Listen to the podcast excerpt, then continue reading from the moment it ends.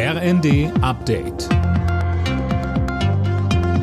Stündlich neu. Auf den Punkt informiert. Ich bin Dirk Jostes. Guten Morgen.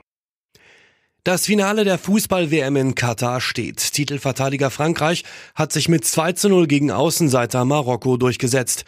WM-Reporter Fabian Hoffmann berichtet. In einer unterhaltsamen Partie ging der Weltmeister schon nach fünf Minuten in Führung, tat sich dann aber schon schwer. Danach verpassten es die Franzosen nämlich nachzulegen und brachten ein stärker werdendes Marokko ins Spiel. Die Entscheidung dann in der 79. Minute durch den Inbegriff eines Joker-Tores. Kolomouani traf 42 Sekunden nach seiner Einwechslung.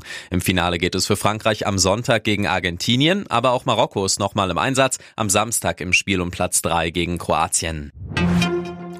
Der Bundestag entscheidet heute über die geplanten Preisbremsen für Strom und Gas. Die sollen die steigenden Energiekosten abfedern. Geplant sind die Preisbremsen ab März. Sie sollen aber rückwirkend auch für Januar und Februar gelten. Grünes Licht für Deutschlands Kampfjet-Deal mit den USA. Die Haushälter im Bundestag haben den Kauf von 35 Tarnkappenbombern für knapp 10 Milliarden Euro abgenickt. Das Geld stammt aus dem 100 Milliarden Euro Sondervermögen.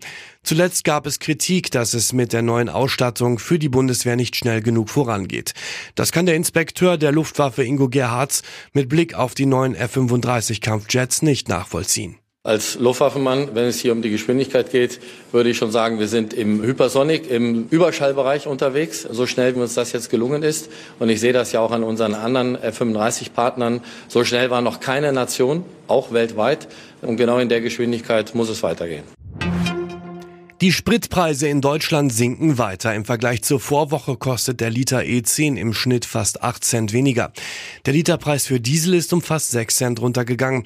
Laut ADAC hat sich der Benzinpreis normalisiert. Die Preise für Diesel sind dagegen weiter überhöht. Alle Nachrichten auf rnd.de